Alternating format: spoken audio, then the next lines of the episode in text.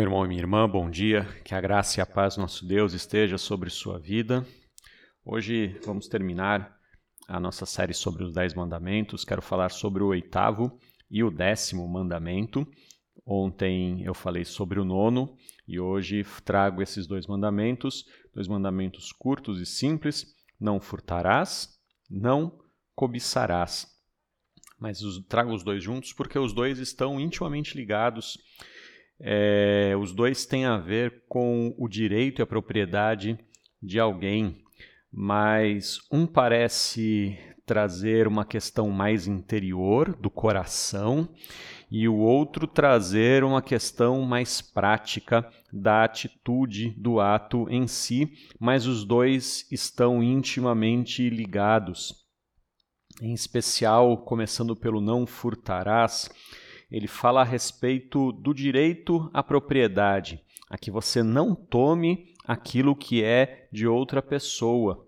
Não é apenas o roubo e o furto violento ao qual ele se refere, mas ele está se referindo a toda a apropriação daquilo que não é seu. Tiago, por exemplo, nos lembra do patrão que toma o salário indevido do trabalhador. Ele não usou de violência, mas ele se apropriou de algo que não é dele. A gente poderia falar sobre cobrar além do que não é de, além do que é devido, sonegar impostos, contrabandear mercadorias, enfim, tudo aquilo que tem a ver com propriedade e que é conseguido de forma desonesta. Isso é terminantemente proibido pela Bíblia. Por outro lado, não cobiçarás, o décimo mandamento, ele é muito importante porque Todas as leis, elas dizem respeito a alguma atitude. Todos os outros nove mandamentos, eles têm relação a alguma atitude que você faz, mas esse mandamento em especial, ele tem a ver com o seu coração, ele tem a ver com a sua com o seu interior.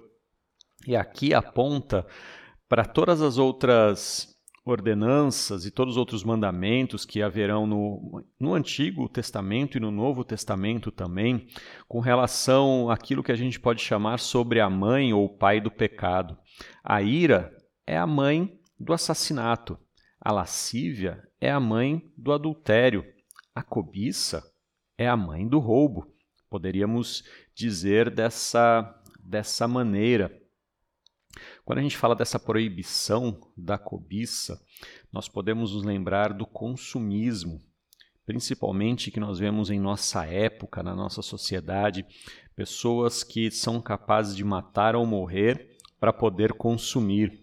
Como disse uma consultora numa palestra que eu assisti, brasileiro não tem dente na boca, mas tem iPhone. Isso é a cobiça, consumo exagerado.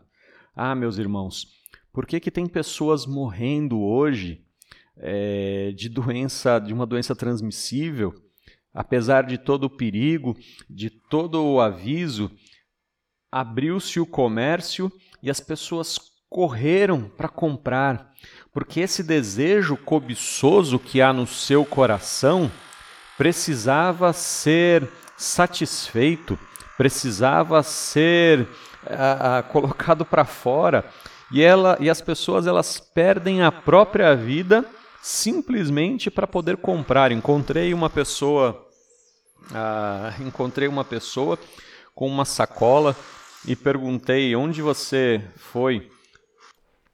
A pessoa me respondeu: eu estava no centro. E aí eu, eu continuei a conversa falando assim, mas você precisava disso aí que você comprou?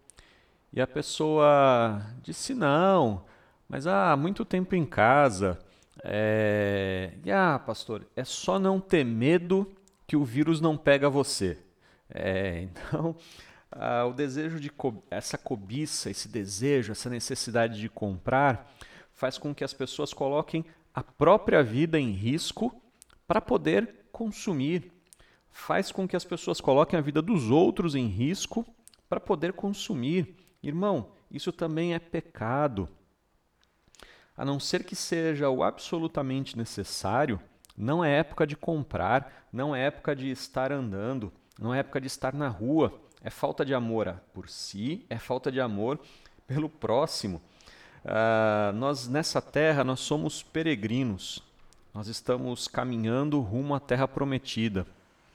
Quanto mais bagagem nós tivermos, mais difícil será a nossa caminhada.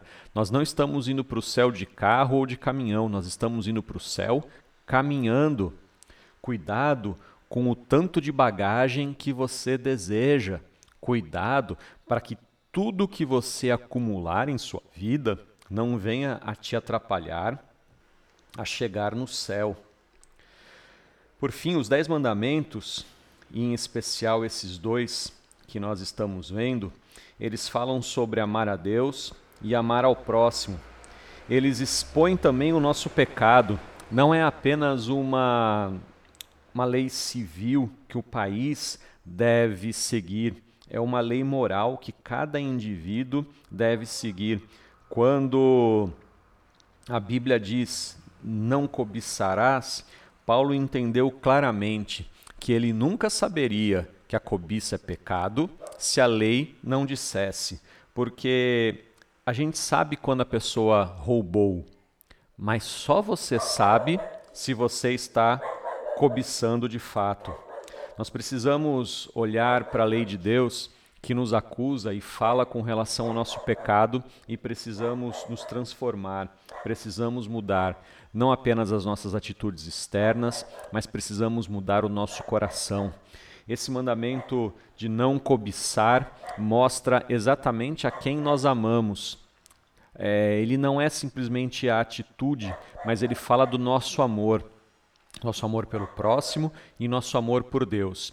Se o nosso amor ao próximo e a Deus for pequeno, a cobiça terá espaço. Quanto mais nós amarmos ao próximo e a Deus, menos a cobiça terá espaço em nós. Que Deus nos abençoe.